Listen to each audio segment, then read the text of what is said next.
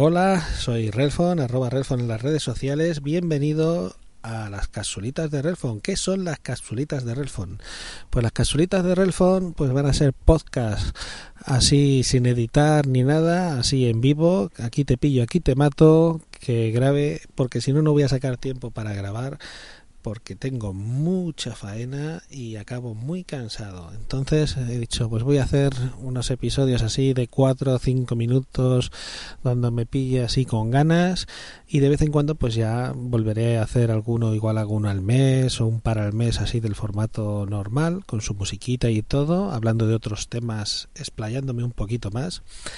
En este de hoy, que va a ser cortito, unos 5 minutos, pues vamos a hablar de, dos o tres series que estoy viendo ahora en Amazon Prime Video y que me han, me han, sorprendido, vamos. La primera que os voy a recomendar es Mac Mafia, como McDonald's, pero como Mac Mafia, donde una familia rusa de mafiosos que viven en Londres, pues tienen que volver a, a digamos, comportarse como mafiosos pues porque se la harían parda. No os voy a dar más pistas, pero yo he visto el primer capítulo y pinta bastante bien. A mí me ha gustado. Van poniendo, hay tres capítulos solo disponibles, pero van poniendo, cada semana van poniendo capítulos.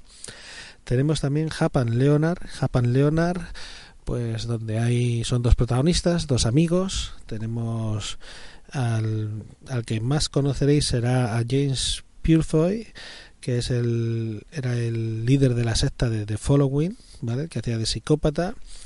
Ese es el líder de digo el líder. Ese es uno de los dos personajes principales, el otro es su amigo, que está interpretado por un actor de color que se llama Kenneth Williams, en el que hace del amigo gay, es gay, no, hace, no haría falta que dijera que es gay, pero es que insisten en dejar claro en la serie que es gay y que es su mejor amigo, ¿no? Entonces son los típicos perdedores del sur que se dedican a hacer trabajos por aquí y por allá, lo que pueden y que se les lía, vamos. El final del primer capítulo ya ya te plantea lo que vas a ver más adelante y no es que es que si os digo algo os voy a hacer spoilers, mejor que veáis el primer capítulo.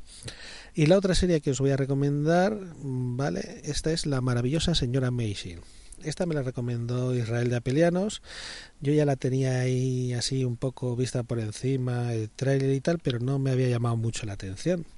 Pero resulta que entre la recomendación de Israel y que el otro día, en la ceremonia de los Globos de Oro, resulta que le han dado el globo a la mejor a la mejor comedia en la categoría de mejor comedia o musical dices hostia pues vamos a echarle un vistazo no tiene que estar bien y me la puse con mi mujer y así como quien no dice la cosa nos vimos tres capítulos de un tirón tiene ocho y está muy bien. Tiene un tintes de tragicomedia es la historia de una ama de casa de los años 50 en la que lo dedica todo a su marido a complacer a su marido y resulta que el marido es un poco gilipollas es un digamos con ganas de ser cómico pero no tiene ni puta gracia y nada, y se lía, a partir de ahí se lía todo. No os voy a dar más spoilers, simplemente deciros que a mí me ha gustado mucho, me ha encantado y que le tenéis que dar un vistazo porque merece la pena. También os podré recomendar más series, también tenéis The Good Wife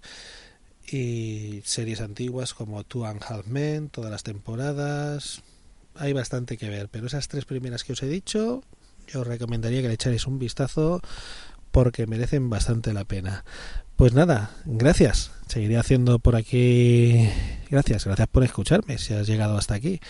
Seguiré haciendo así capítulos cortos que no me cueste editar y subirlos y, de vez en cuando haré alguno así largo con, con, música. Muchas gracias por estar ahí. Si queréis darle a me gusta en iVoox o ponerme alguna estrellita en, en iTunes, pues sabré que por lo menos a alguien le gusta lo que digo y me quiere escuchar. Así que gracias por estar ahí y nos vemos en la siguiente.